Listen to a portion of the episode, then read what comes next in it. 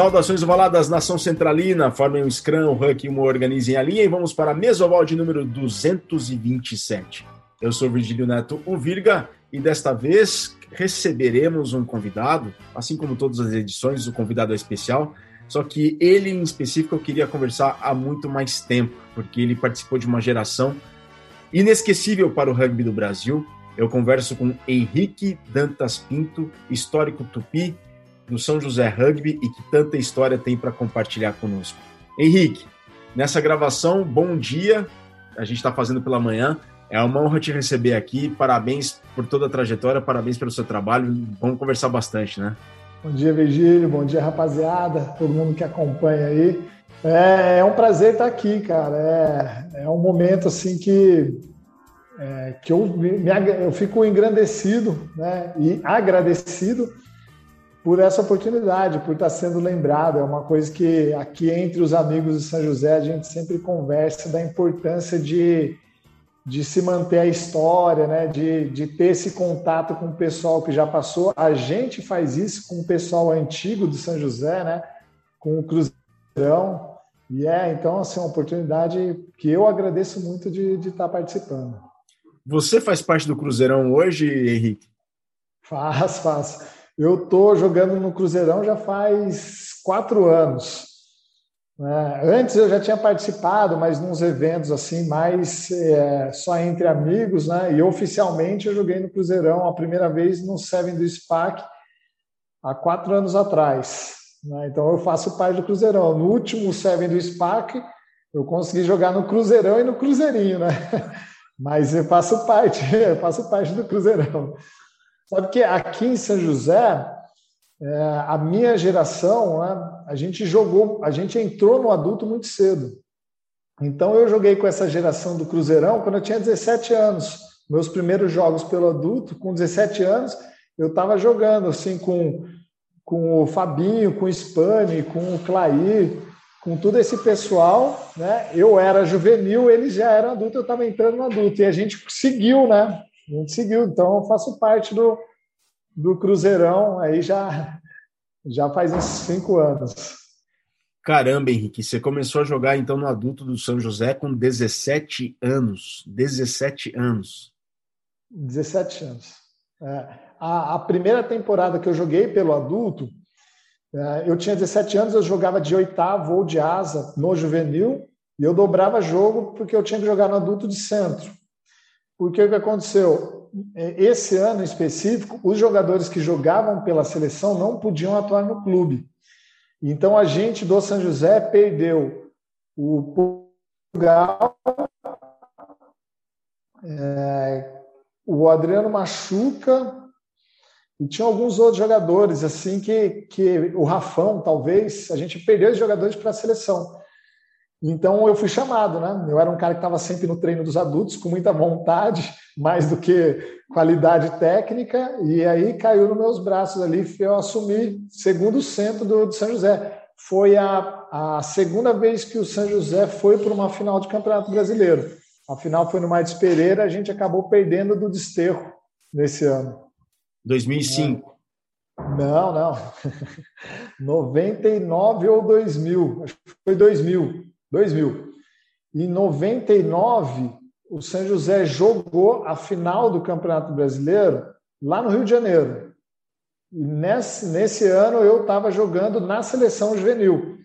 A final do Campeonato Brasileiro foi São José e SPAC e foi junto com os últimos jogos do Campeonato Sul-Americano Juvenil, que foi Brasil, Paraguai, Argentina e Uruguai, se eu não me engano.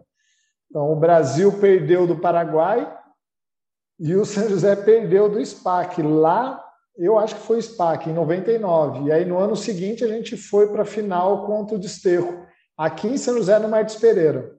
Quanta história para contar, Henrique. Mas como é que você começou? Como é que, como é que foi teu início? Quem que te levou para o rugby? Você também tem um irmão que é do rugby. Como é que foi o seu começo?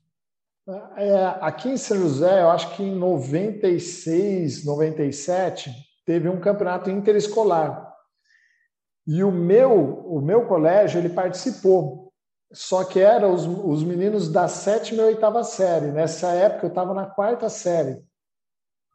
Então, os, o pessoal da sala do meu irmão, eles formaram um time. Então, na época, tinha o Caião, né, que, que jogou pelos Estados Unidos, tudo mais. Foi um, acho que o melhor jogador que eu, que eu vi jogar assim quando eu era moleque, né?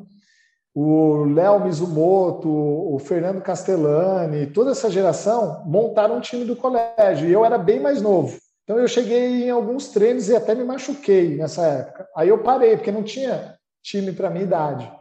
Aí quando eu estava lá pelo primeiro colegial, mais ou menos, eu já estava em outro colégio, eu fui convidado por uns amigos desse outro colégio. E aí eu fui. Então eu entrei no começo, é, bem no começo, quando a gente formou o time dessa geração que eu faço parte, que tinha o Vinícius Fiore, é, tinha o, o Piquenês, né, que é um cara que jogou, chegou a jogar uns tempos atrás no Alphaville, né, tinha um Pelo, é, um pouco antes da geração assim do, do, do, do Tanque, do Rafael, do Putin, a gente entrou um pouco antes, né? Então a gente tudo tinha 14 anos de idade, daí começou.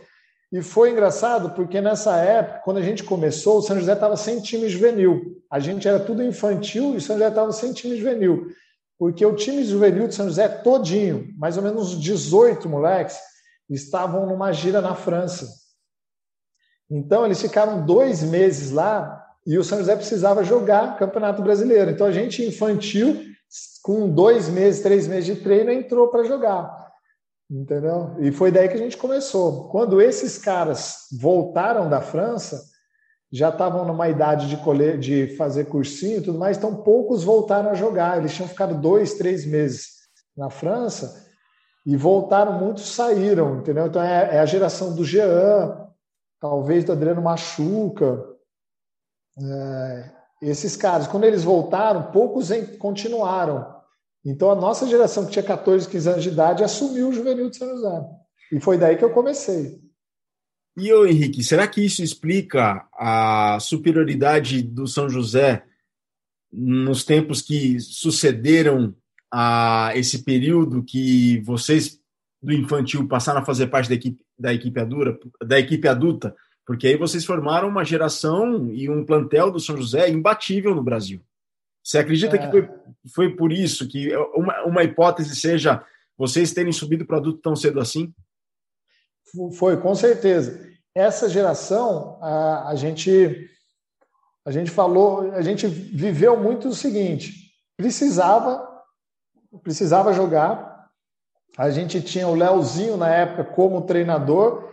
Aí depois o Rafão, quando chegou da França, ele virou nosso treinador.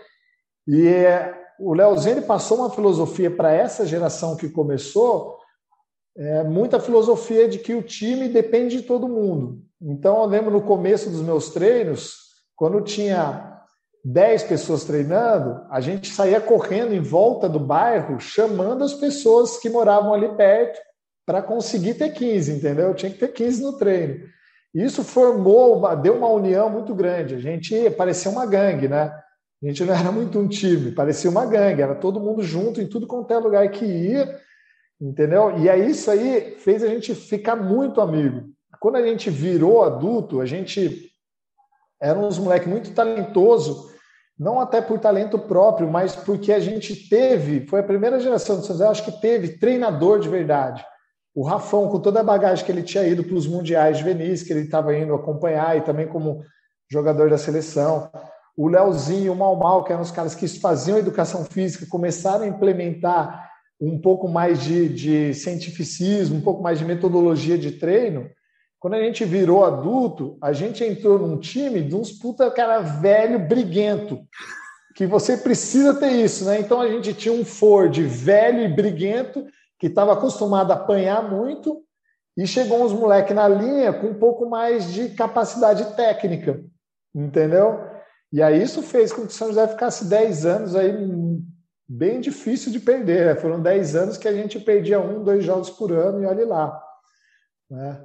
Essa geração foi muito fruto de, de, é, dessa união que a gente teve, que era todo mundo jogava pela amizade, né? Ninguém faltava o treino porque sabia que os amigos estavam lá, entendeu? Era tudo amigo mesmo. Era saía na porrada durante o treino, entendeu? O Parreira, que era, um, que era um grande treinador nosso também dessa época, tinha discussão no treino, ele botava um contra o outro para sair na porrada. Vai lá, tá se resolve. Saí, saía na porrada, acabava a briga, né? Chega uma hora que não tem mais que brigar, faz amizade de novo e volta. Então parecia irmão, né? Parecia irmão. Você saiu na e... briga com alguém já, Henrique? Ah, já. Dentro de treino.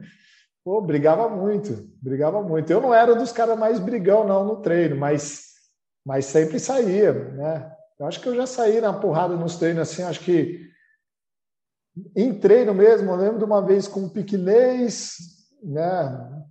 Mas eu lembro de outros, do Juju e o Cabelo, saíam na. Os caras eram primo, mas os caras brigavam assim, treino sim, treino não.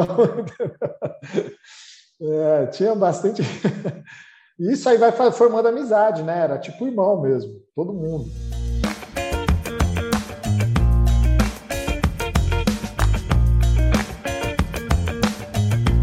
E o Henrique, você disse que vocês saíam correndo pelo bairro para recrutar atletas. Teve algum atleta que o São José recrutou nesse método de vocês chamarem assim que ficou com vocês? Não, é que na verdade não é que a gente saía chamando a galera, a gente saía correndo até a casa dos caras que treinavam, ah. entendeu? Então, se a gente treinava numa praça, era uma praça de cimento que tinha um pouco de grama, né? Então, basicamente o treino era no cimento, a gente não, não, nem treinava tackle, ficava mais treinando passe de bola no cimento. E, e tinha muita gente do time morava na mesma região. Então, quando alguém faltava, a gente saía correndo ia até a casa do cara e ficava fazendo flexão abdominal, alguma coisa, na frente da casa do cara para o cara sair. Entendeu? É, então tinha, teve muito isso. A gente não chamava ninguém da rua, a gente ia atrás do cara que tinha faltado, entendeu? Não, você não vai faltar, não, cara. Vem aí, vem aí, pedia para a mãe do cara, entendeu? E o Henrique, é, vocês então treinavam sem tantas condições, uma praça de cimento que tinha um pouco de grama. Você acredita que essas origens, esse começo complicado, esse começo difícil, é, sem tantos recursos, as conquistas que vieram depois, vocês passaram a dar muito mais valor a elas por conta dessa origem humilde que teve o clube, essa formação não é, improvisada, mas uma formação sem tantos recursos assim. Você acha que o que veio depois do São José dá muito valor a cada coisa que São José conquista hoje? Cara, você pode falar com 100% dos jogadores que começaram na mesma geração que eu. Todos vão falar a mesma coisa. É, a gente treinar naquelas condições, com cimento, praça de cimento, sabe, com muita dificuldade, assim, é, fez com que a gente não aceitasse perder, entendeu? Então, assim, a gente não aceitava perder. Podia estar quem fosse na nossa frente, a gente, dentro da gente, a gente não aceitava entendeu? Pegava os nossos maiores rivais nessa época, era o Pasteiro e o Desterro, né? Os dois times que a gente é, treinava o ano inteiro só falando disso. Primeiramente o Pasteiro e depois começou a ser o Desterro, né? É, eu nem sabia que era o Pasteiro. No primeiro treino meu, o Leozinho já falou: cara, daqui a um mês tem jogo contra o Pasteiro, a gente não pode perder. Deu, beleza, Pasteiro. Então, assim, a gente não aceitava perder. A gente, sabe, a gente fala assim, cara, a gente está se ferrando tanto que a, derrota ela não é uma possibilidade, entendeu? É, então essas dificuldades elas serviram muito para isso, para fazer com que a gente não aceitasse perder. Esse ódio de perder é, faz com que na hora do jogo você dê um pouco mais de si, né? E você pode falar com todos os jogadores da minha geração, todos vão ter isso muito em mente e no coração, assim, de cara, não pode aceitar perder. Não, não é isso, é uma possibilidade. Isso eu percebi de, em você, Henrique, naquele depoimento que você deu da geração que venceu a Argentina pela primeira vez. Você falou dos Jogos Pan-Americanos e, assim, eu esperava que você fosse falar, não, foi uma participação bacana, foi legal. Você, você falou, não, foi uma participação horrível. Eu acho que a gente podia ter feito mais. Eu não gostei eu saí de lá puto. É essa mentalidade que falta pro, pro brasileiro, de pro atleta brasileiro, de se inconformar e querer sempre coisas a mais? Cara, eu, assim, eu, depois que eu, que eu casei, tive filho, eu dei um afastado do rugby. Então, eu não vou falar dos atletas que estão jogando hoje em dia pelo Brasil, que eu não conheço. Né? Vários assim eu conheço de olhar na TV, de ver um jogo ou outro. Mas não convivi com eles, nem em terceiro tempo, nem nada. Eu vou falar das, dos moleques que estão na geração do São José. Ao meu ver, falta muito. A geração que hoje em dia representa o São José, ao meu ver, eles não se importam de verdade de perder. Pode falar, ah, eu não vai. Mas, cara, não é aquele negócio que o moleque perde e ele passa uma semana amargurado, brigando com todo mundo que vê pela frente, entendeu? É, que é o que acontecia com a minha geração. Era uma semana de amargura. No primeiro treino, depois de uma derrota, normalmente só era corrida. entendeu? Se não era corrida, tinha círculo bola. Não sei se você lembra desse, se você já fez esse treino, treino mais chato no rugby. É, e assim, apanhar no busão na volta de uma derrota, sabe? Esse tipo de coisa tinha, na minha geração tinha. E eu não vejo isso hoje em dia. Eu vejo muito moleque daqui de São José, quando eu vou assistir jogo, o São José perde, ou até ganha, mas jogando muito mal. E aí dá duas horas, dá uma hora, os moleques estão no terceiro tempo, tá todo mundo rindo e brincando, entendeu? É, a minha direção não tinha isso, era, era choro e ranger de dentes, entendeu? Era ódio, é, ódio por ter perdido, entendeu? É, isso falta na geração do São José. Pode ser que falte na geração como um todo, por várias questões sociais, assim. É, mas eu não posso falar da, do Brasil. Eu falo do São José. Do São José falta. É, o São José tem uma geração tecnicamente muito boa, mas uma geração que não lutou para ter nada.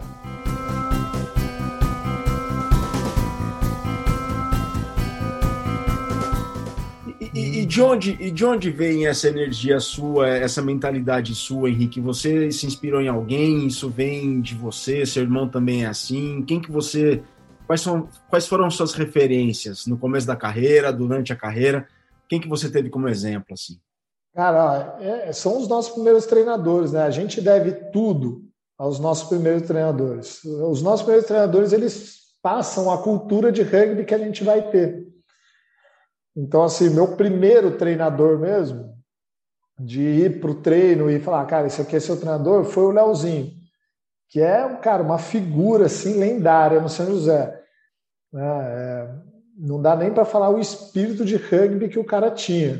Né? É, vale a pena, cara, ter um, sabe, ter uma, é, um estudo sobre a personalidade do Leozinho, porque foi ele foi um dos, dos grandes responsáveis pelo São José. Ele foi um dos grandes responsáveis pela vi primeira vitória em Campeonato Brasileiro do São José, porque ele faleceu, né, ele estava com leucemia, e ele falou que ele só iria morrer quando ele ganhasse a, o troféu, entendeu? E, e, isso fez com que todo mundo jogasse pela vida mesmo, entendeu? Essa geração que é, são os caras mais velhos que eu, que a minha geração já estava junto jogando, mas era o time da geração mais velha, né? É, então, assim, o Leozinho era um cara que passava muito esse espírito, né? E depois o Rafão e o Parreira, cara. Foi, foi, o Rafão e o Parreira eles eram auxiliados por todos os jogadores do adulto, alguns mais, outros menos, mas o Rafão Parreira eram os nossos treinadores mesmo, que foi acompanhou a gente durante dois, três anos, né? Foi que passou a cultura de rugby. Então você pega assim, ó, meu irmão que é mais velho que eu, mas começou a jogar mesmo um pouco depois. Então você pega da geração do meu irmão, que é 79, até a geração 84, mais ou menos, todo mundo teve treino com o Parreira e com o Rafão. E todo mundo teve essa cultura. O Rafael era um cara mais técnico, era um cara que passava é, bastante treino técnico, né? ia buscar fora do Brasil. O, o, o Caião, ele veio uma vez dos Estados Unidos quando ele já estava treinando com a seleção e ele passou um monte de drills que a gente nunca tinha visto. Né? E a gente ficava fazendo esses drills. Só para você ter uma ideia, ele veio, acho que em 99 ou 2000, e passou esses drills. Em 2003, quando o John foi treinador da seleção, de 15, ele veio com esses mesmos drills, entendeu? quatro anos depois. Então, assim, o Rafael era um cara que tinha esse lado mais técnico e o Parreira era um cara de espírito aguerrido, que ele passava o espírito do rugby amador, daquele rugby dos anos 70, 80, entendeu? Só para você ter uma ideia, o Parreira era um cara que, quando a gente levava atrás, ele reunia o time inteiro na linha de fundo, no dentro do gol, e dava um tapa na cara de cada um. Hoje, você imagina isso acontecer? Não. De jeito nenhum, né? É, mas foi, foi, certo ou errado, foi isso que moldou a nossa geração, entendeu? É, um cara bacana que tem muito esse espírito, né? É, que até hoje, quando você joga junto com um cara nesses torneios de amigo, você sente isso nele, é o Vinícius Fiore.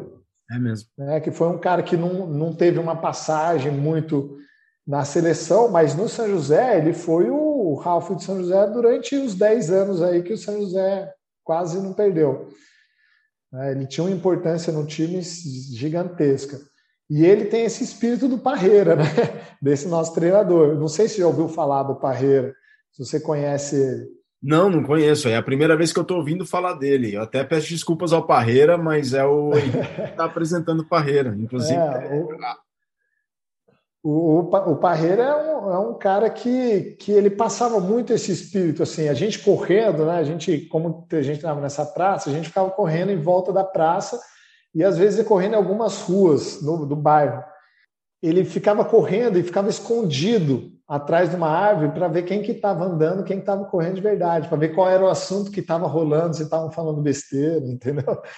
E ele era um cara muito assim, ele era heavy metal pra caramba, entendeu?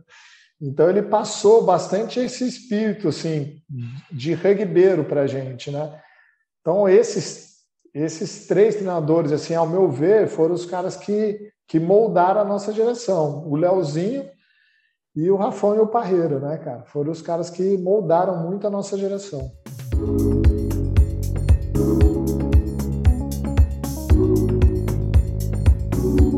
Mesoval 227 com o Henrique Dantas Pinto contando várias histórias da carreira dele, também do São José, as histórias que se confundem. Esperamos que todos vocês estejam acompanhando a programação da Central 3 em tempos de pandemia. Protejam-se e colaborem com a mídia independente do Brasil. Acessem apoia.se barra Central 3, apoia.se barra Central 3 e façam sua contribuição regular com a mídia independente do Brasil e colaborem para que muito mais conteúdo seja produzido pelos nossos amigos, colegas e parceiros da Central 3. Acessem central3.com.br e vejam lá todos os podcasts, não só de esportes, mas de artes, política, literatura, cinema, pedagogia, filosofia, uma quantidade imensa à vossa disposição para vocês acompanharem durante esses tempos de pandemia. Protejam-se, por favor, e protejam as suas famílias.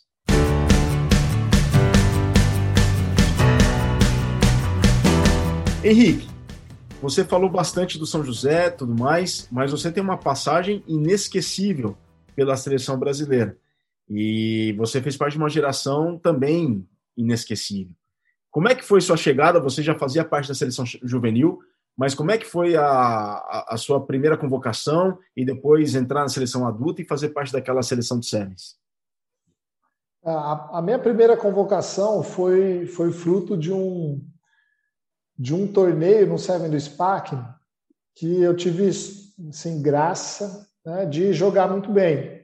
A gente tinha um time bom, então assim eu joguei muito bem e na época o Mal Mal virou treinador da seleção. Né? E, e, o Mal Mal veio já com umas ideias de implementar um jogo mais moderno para a época. Né? É, e então assim ele estava trazendo alguns, algumas pessoas novas, né? e eu tive a sorte de jogar num, num do SPAC bem, e aí ele me, me chamou, assim, na confiança. É, então, a gente, nesse, na minha primeira convocação, foi dois, final de 2003, a gente fez uma gira, treinou pouco, foi pouquinho treino, foi tipo 10 dias de treino, mesmo assim não foi contínuo, sabe? É, e aí a gente foi para Punta del Leste, para Mar del Plata e Vinha del Mar. É, jogou o campeonato de punta e aí depois o sul-americano teve essas duas etapas. E na época é, tinha uns times convidados, então tinha um time da África do Sul, tinha time de Fiji, né? É, e aí a, a, gente fez esse, essa gira, foi uma viagem longa. Esse time aí tinha tinha o Seba, o é, Adriano Machuca, Febem, Fabinho, o Greg, Putin. Então, assim, era, era, um, time, era um time bom, né? era um time de, de que ficou entrosado, teve amizade, assim, né? E essa foi minha primeira, e foi uma, foi uma seleção, foi um, uma gira que a gente jogou bem. Foi a primeira vez que a gente ganhou do Chile, né? É, e assim a gente jogou bem. E aí no ano seguinte, em 2004, o John chegou na seleção de 15. E aí ele não quis manter a seleção que estava antes, ele quis conhecer os jogadores do Brasil, né? Então ele fez um, uma seletiva gigantesca, assim. A primeira seletiva antes do primeiro corte, sempre devia ter uns 200 atletas no SPAC treinando, assim. É, e aí a gente que já estava numa pegada de treino maior por causa do, dessa gira de Seven, a gente estava num nível técnico um pouco superior. Daí eu acabei entrando também na seleção de 15. Entendeu? E daí eu não saí mais até 2012, foi quando eu, eu saí de vez, assim.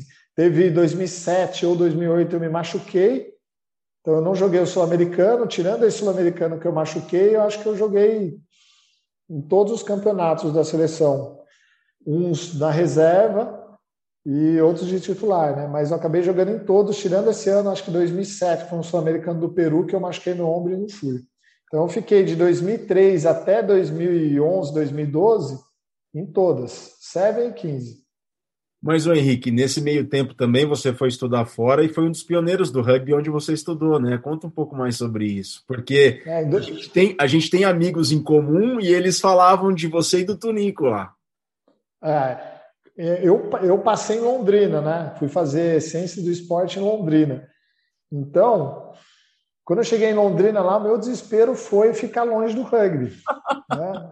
E, inclusive, quando eu me formei, eu não fiquei em Londrina, que é uma cidade que assim, eu amei, sabe, uma, uma fase muito boa da minha vida, eu amei a cidade. Eu não fiquei lá porque eu queria ficar mais próximo do rugby. Então, quando a gente estava lá, a gente tinha essa iniciativa de tentar montar um time para a gente continuar treinando. Não só eu, mas também o Tunico, que era um puta jogador de São José. Então, a gente ficou nessa, mas meio sem saber o que fazer. Né? E a gente encontrou, por coincidência, o meu xará chama Henrique, Henrique Horta, o gordo, que era um ex-jogador de São José, que estava tentando montar um time para jogar um touchzinho de final de semana, despretensioso, mais para se divertir. É, e aí a gente se encontrou lá em Londrina, ele que estava organizando, ele estava chamando todo mundo para jogar um touch. Então a gente chegou lá, eu e o Tunico, não nos apresentamos como se já soubesse jogar rugby nem nada. E aí estava ele lá no Zerão em Londrina, falou: Ó, vamos montar um time, vamos montar um time para jogar um touch. E começou a explicar o que era touch, entendeu? Daí a gente, na hora que ele viu a gente jogando, eu Tunico, ele falou: Não, cara, vocês que puxam aí. Então ele virou o presidente do Londrina e eu, Tunico, virou um treinador. E a gente começou a chamar os amigos para jogar. É, e aí foi de 2003, 2004 até 2005 com a gente tocando rugby lá em Londrina. Conseguimos apoio da prefeitura, né? conseguimos alguns patrocinadores, né? apoiadores, assim, e aí o time foi. O time foi. Quando a gente saiu, o Anderson, que é jogador do SPAC, estava, acho que, no segundo ano de faculdade. Então, ele deu continuidade. Ele tinha mais três, quatro anos para ficar lá em Londrina. Ele deu continuidade. Essa fase foi uma fase gostosa, assim. Ficava lá em Londrina mais dando treino do que treinando. Lá em Londrina eu treinava muita parte física. Mas na hora do treino mesmo, é, como era um time que estava começando, eu ficava mais dando treino do que treinando, né? Mas foi uma fase muito boa. E não se afastou do rugby, né, Henrique? Não, de maneira. o São José, nessa época, ele me pagava para eu voltar para jogar nos finais de semana. Então eu nem treinava. eu ficava treinando em Londrina na parte física, vinha, né? Saía de Londrina, de Londrina vinha para São José, que eram oito horas de viagem, jogava aqui pelo São José e depois voltava para Londrina. E foi o campeonato, os campeonatos todos assim, até eu me formar. Graças Oi, a Deus, o São José tinha disponibilidade financeira para pagar. Exatamente, exatamente.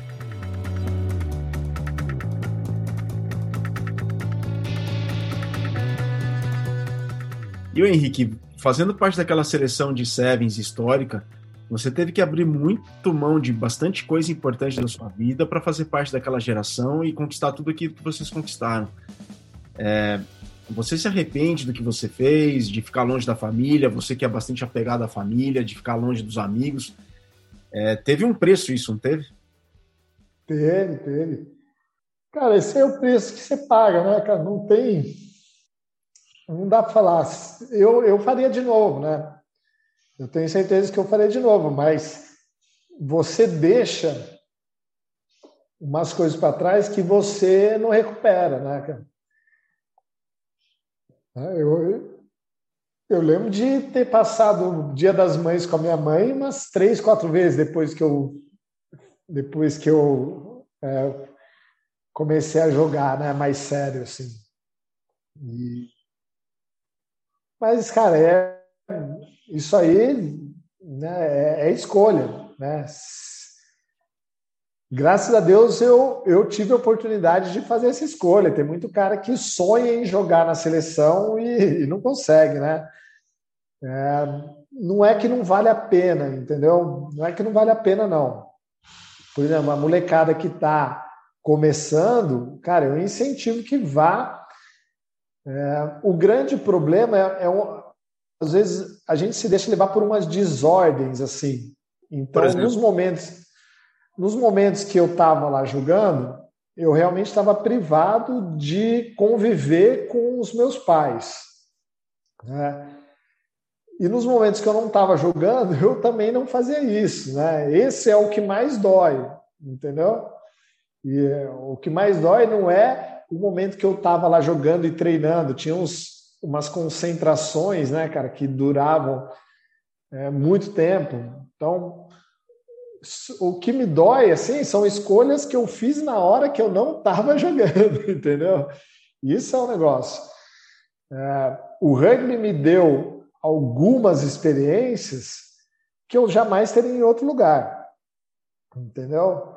É, pô, a quantidade de viagem que a gente fez, a quantidade de coisa que a gente passou treinando, as dificuldades que a gente tinha treinando, que não são as dificuldades do treino que hoje em dia quem joga tem, são dificuldades extras, que, é, que a gente às vezes não tinha dinheiro. Então o, o manager falava: oh, agora eu preciso de tantos reais para poder comprar o café da manhã. Daí você fala: putz, cara, se eu desse dinheiro para você aqui, eu não vou ter dinheiro entendeu? Por dia livre, para eu comer no dia livre que não está previsto uma refeição. Então, tinha umas coisas assim. Né? Então, é, é, essa dificuldade de, de viajar e, e não, de, por exemplo, a gente teve uma concentração, um ano que a gente ficou concentrado em campos, no meio do inverno, a gente ficou concentrado numa escola em Campos de Jordão, no inverno, que as janelas da sala era quebrada. Então você imagina o frio que a gente não passava. e no outro dia, às sete horas da manhã, a gente ia treinar, o campo estava congelado, aquele branco, né? Então essas dificuldades, isso aí, cara, eu só agradeço de ter passado, né? O, o que eu vejo era uma imaturidade com relação às minhas escolhas fora do, do campo. E eu vejo alguns amigos que fizeram escolhas mais sábias. Então você pega assim o Eric, Putin. O Putin. Né? Era um moleque que, que tinha mais orientação, entendeu? Ele tinha um pouco mais de cabeça, ele fazia umas escolhas um pouco melhores, assim. É, é... E aí vai de tudo, vai da personalidade da pessoa, vai dos ensinamentos que ela tem, né? É, o esporte dá uma vivência que você jamais tem fora do esporte. Não interessa. Não interessa o que você fala. O que você vive no esporte, você não vive fora dele. Isso não tem preço. Né? O que eu acho, o que eu passaria, por exemplo, para o meu filho, se ele vir a ser atleta, seriam orientações com relação às escolhas que ele faz nos momentos que ele não está vivendo no rugby. Entendeu? Isso é o que eu mudaria né, na, na, minha história. Né? É, mas eu jamais deixaria de ter jogado pela seleção, entendeu? Como alguns amigos na época, quando começou a espremer, a, sabe, a exigir uma postura profissional, que hoje em dia os atletas têm uma postura profissional, só que eles têm todo o amparo, o amparo profissional, né? Eles ganham dinheiro tudo mais. Na nossa época, exigia-se uma postura de atleta profissional, mas só que a gente não tinha esse amparo. Então, alguns atletas abandonaram, falavam: não, eu não vou abrir mão. A gente abriu. Dos, aquela geração de Seven foi uma geração que, uns três anos antes do Pan-Americano, juntou e falou: e aí, quem que vai? E alguns jogadores falaram: não, eu vou ficar só no 15. Não vai dar para eu eu não vou me doar, eu não posso me doar nesse tanto, entendeu? Um cara que poderia ter, ter ficado na seleção de SEB e não ficou foi o Tonhão, que é um puta jogador. Mas na hora que o Mal Mal falou, ó, agora para jogar na seleção vai ser assim, ele falou, não, então vou ficar só na de 15. Esse é um exemplo. Né? Você, é um exemplo. E você, quando o Mal Mal te perguntou isso, você nem titubeou. Não, que isso, tudo que eu quero. tudo que eu quero. Por isso veio uma pressão tão grande no final da minha carreira, no final de, da carreira de muitos jogadores da minha geração, de assim, cara, a gente já se deu muito. Como que agora que as coisas estão melhorando, não vão lembrar da gente, entendeu? Porque a gente tinha uma falsa sensação de que é, a instituição CBRU, de que o espírito do rugby deve alguma coisa para a gente. Na verdade, não é assim. Ninguém deve nada para ninguém, entendeu? Na verdade, você deve tudo aos outros, né? mas ninguém deve nada a você. Mas a gente ficou com essa sensação por ter se doado tanto. Mas por que, que você tem esse pensamento, Henrique? Por que, que você pensa assim, que ninguém deve nada a você? O rugby deve muito a vocês. Não, não, mas, cara, o que o rugby me deu já pagou. As experiências que eu tive, que eu falei, as experiências que o rugby te proporciona, a amizade que o rugby te proporciona, o caráter que o rugby molda em você, isso já paga, entendeu? Se eu poderia cobrar do rugby se desde o início eu tivesse falado, ó, oh, mal, mal, eu vou abrir mão de tudo, eu vou parar de trabalhar, eu vou abrir mão de namorada, de família, de tudo, para jogar rugby, desde que quando eu ganhar, quando o rugby ganhar dinheiro, eu também ganho. Entendeu? Não era assim. Ninguém falou que a gente ia ganhar dinheiro. Entendeu? Então, assim, as coisas imateriais que o rugby proporciona para você, isso não tem valor, entendeu? Isso, isso em si já deveria ser um motivo para todos os jogadores jogarem. O jogador que não joga por isso não merece. Entendeu? Isso talvez seja um defeito dessa geração. Não ter esse pensamento. Entendeu? Só que na época a gente tinha, porque a gente estava vivendo muita pressão. E aí a pressão, para quem é da minha geração, não era só a pressão do rugby, dentro do rugby, de resultado, de tudo mais, de desempenho, que essa pressão já era muito foda. Porque está começando a ganhar dinheiro, hein? então tem que ganhar. Está começando a ganhar dinheiro, tem que se doar mais no treino. Está começando a ganhar patrocínio, então tem que aparecer bem. Essa pressão já é foda, mas é uma pressão natural esperada.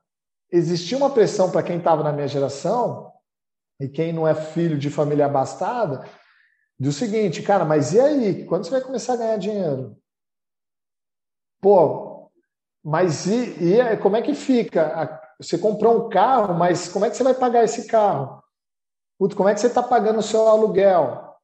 Entendeu? Então, na hora que eu falava para minha família quanto eu estava ganhando, não fechava a conta. Né? Então, assim, existia uma pressão muito grande, né? De tipo, cara, você já está com 30 anos, e aí? Então, a gente, não foi só eu, mas é, eu sofri muito isso, mas eu percebi isso em alguns outros jogadores. Mas por questões familiares, um ou outro conseguia se manter com mais tranquilidade. Mas eu morava sozinho num apartamento que era do meu irmão. Né? Eu não tinha casa de pai e mãe, entendeu? Não tinha isso. Vou voltar para casa do meu pai. Não tinha, vou voltar para o apartamento que eu tenho que manter. Então tinha uma pressão muito grande, né? Eu comprei um carro com o dinheiro do meu irmão, então eu não pagava ele, entendeu? Então tinha uma pressão, não é que ele me fazia pressão, era uma pressão interna. Meu irmão não me cobrou. Né? Eu fui pagar ele bem depois que eu parei de jogar rugby. Então a cobrança não vem a cobrança vem interna. De tipo, mas e aí? Eu estou envelhecendo, eu tenho que amadurecer, eu tenho que evoluir e as coisas não estão girando, tá só no rugby. Então teve uma pressão assim, cara, mas e aí o rugby não vai me pagar?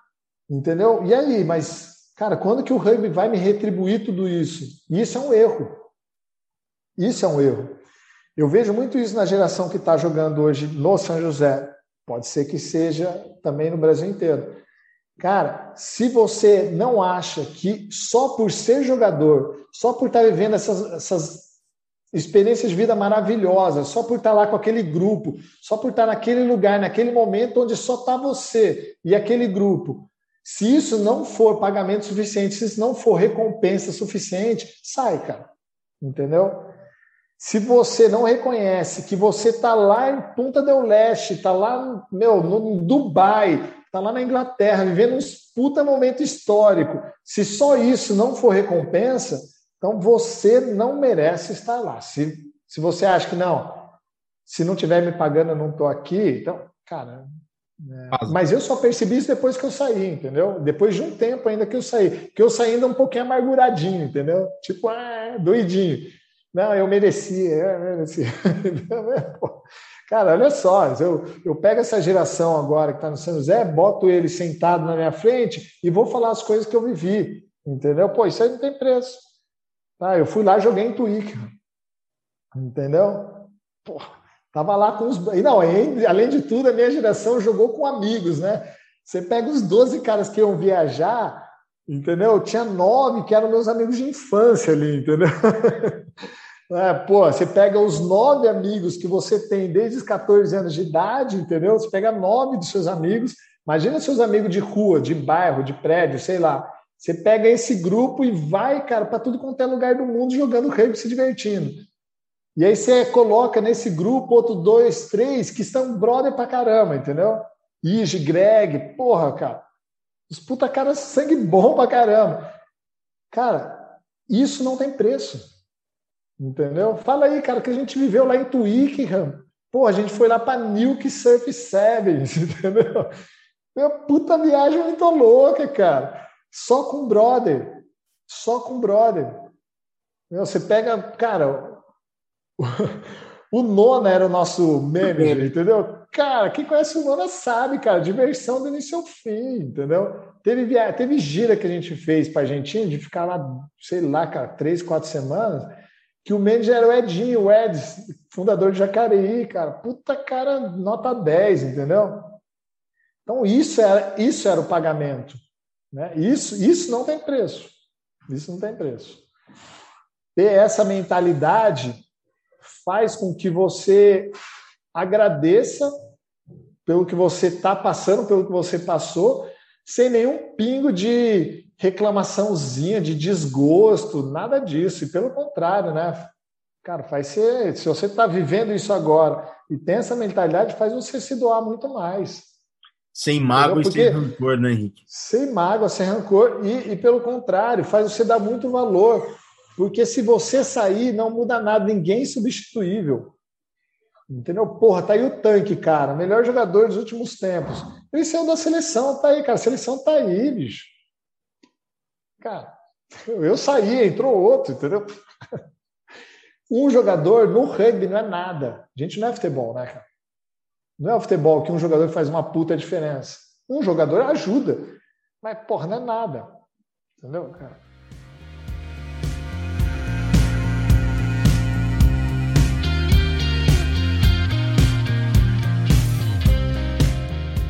Estamos na reta final do Mesoval 227. O papo está muito bacana com o Henrique Dantas Pinto. Já deu para perceber que ele compartilhou bastante coisa conosco e ele tem uma visão crítica de muito muita coisa dentro do rugby. Só que o que eu percebo no Henrique é muita gratidão por tudo que ele faz e por tudo que ele fez. E ele é muito agradecido por tudo, já percebi isso nele. Henrique, como é que você vê hoje, assim, para finalizar, o rugby do Brasil o que, que você espera do rugby do Brasil e como é que você quer ver o rugby do Brasil sendo tratado?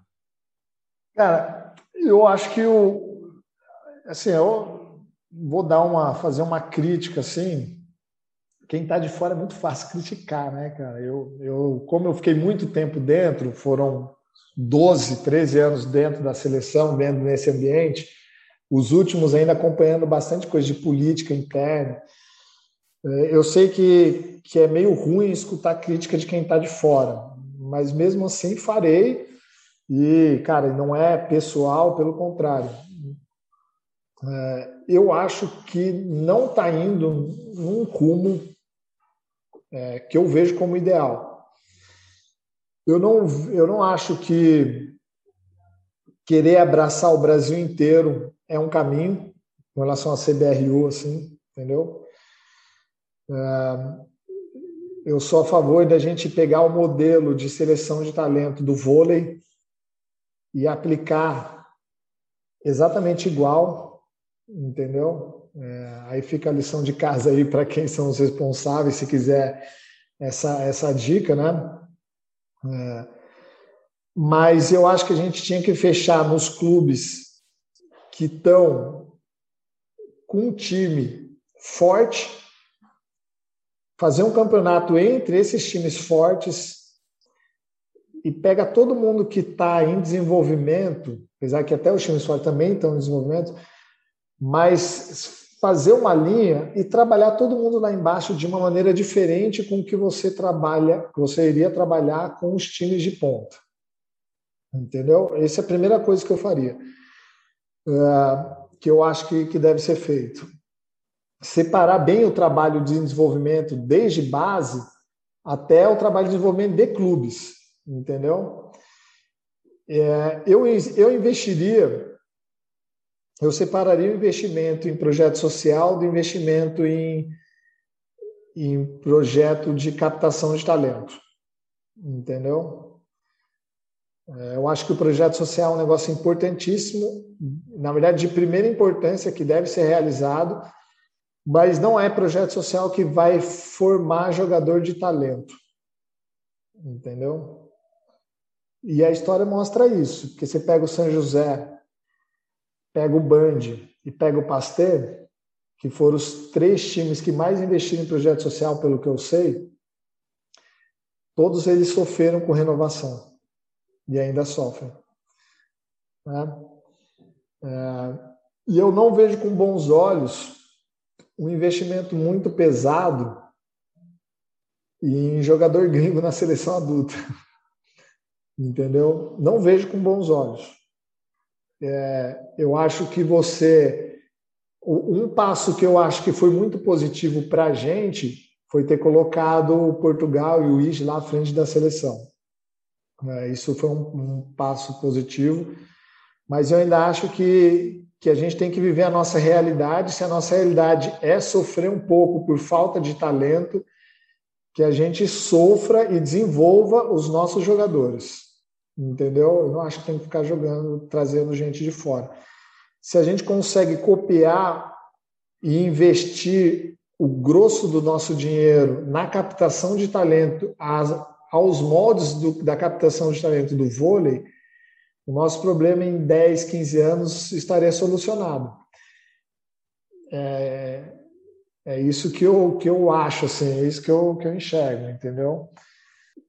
É, é difícil falar quem está de fora, porque existe, existe né, é, uma realidade de quem vive dentro que, né, que eu não estou enxergando por estar de fora. Mas eu não acho que o grosso do dinheiro sendo investido na seleção adulta ainda mais trazendo o gringo, vai ser a solução. Eu acho que vai patinar, entendeu? Porque na hora que o gringo acabar o período dele tudo mais, ele volta, entendeu? Ou ele vai tomar conta da vida dele e, entendeu? Acabou. E a formação se vai. É, então assim, é, e eu separaria, eu faria um campeonato brasileiro com os times de ponta mesmo, por mais que seja só cinco, tem, cara, tem cinco que estão jogando no mesmo nível e nível alto, então bota os cinco para jogar entre si. Pega o resto, tudo e faz um outro trabalho de desenvolvimento. Só coloca alguém para jogar nesse outro nível quando realmente ele tiver nesse nível. Porque aí você fortalece quem está forte enquanto você trabalha quem está chegando. Porque senão você enfraquece quem está forte. Claro. É, isso que eu, é isso que eu vejo. Entendeu? Mas eu, eu, vi com bons olhos a, a saída de treinador gringo e a, a, a evolução dos nossos treinadores. Exatamente, não só o Ígio Portuga, mas o Dani Nativo, é, o Julião Faria. É, todos os todos que estão ali na comissão, né? Todos. É que os dois eu acho que encabeçam ali, por isso que eu falei os dois, mas é toda a comissão.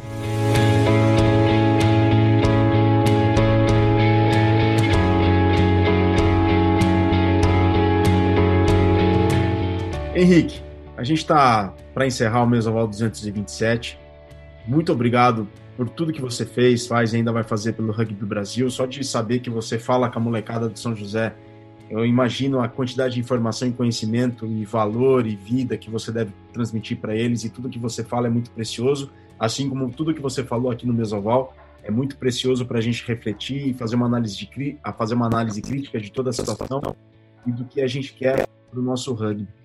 Henrique, muito obrigado pelo teu tempo, valeu demais. E, por favor, as suas considerações finais e a sua última mensagem aqui para o Mesoval. Para mim foi, foi um prazer ter participado. É, uma coisa que eu falei para você no, no, particular há um tempo atrás, que mandei no, no WhatsApp, é muito importante você se ligar ao seu passado. A evolução, ela só existe conectada ao passado. Senão, você não tem uma evolução, você tem uma tentativa de evolução que é o chamado revolução, e nenhuma revolução realmente conseguiu melhorar nada. Historicamente, olha friamente na história de todas as evoluções, elas só pioraram. Então, você só tem uma evolução quando você coloca uma linha entre o passado e aonde você quer chegar. Então, iniciativas como essa que você tem são importantíssimas.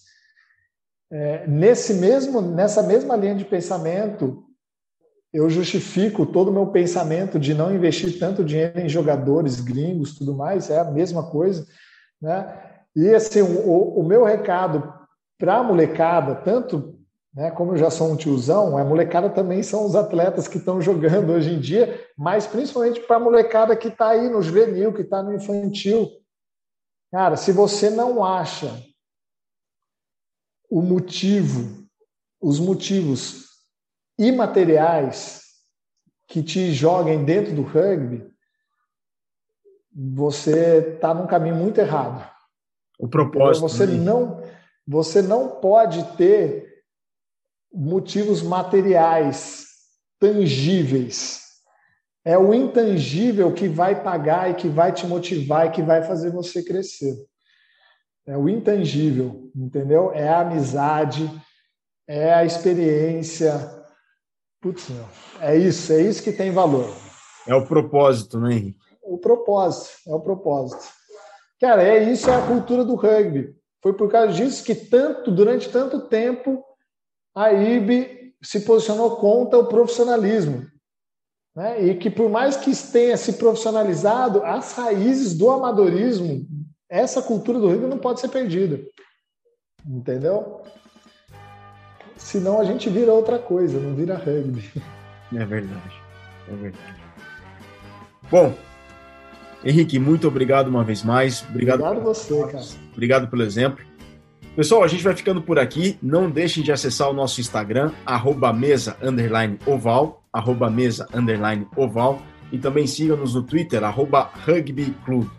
Muito obrigado a todos vocês que acompanham a programação da Central 3. Muito obrigado a todos vocês pelo carinho, pela audiência e pela paciência com todos os episódios do Mesoval, o podcast que é cultura de rugby para os seus ouvidos. A gente fica por aqui. Até uma próxima oportunidade. Saudações ovaladas a todos e um grande abraço abraço.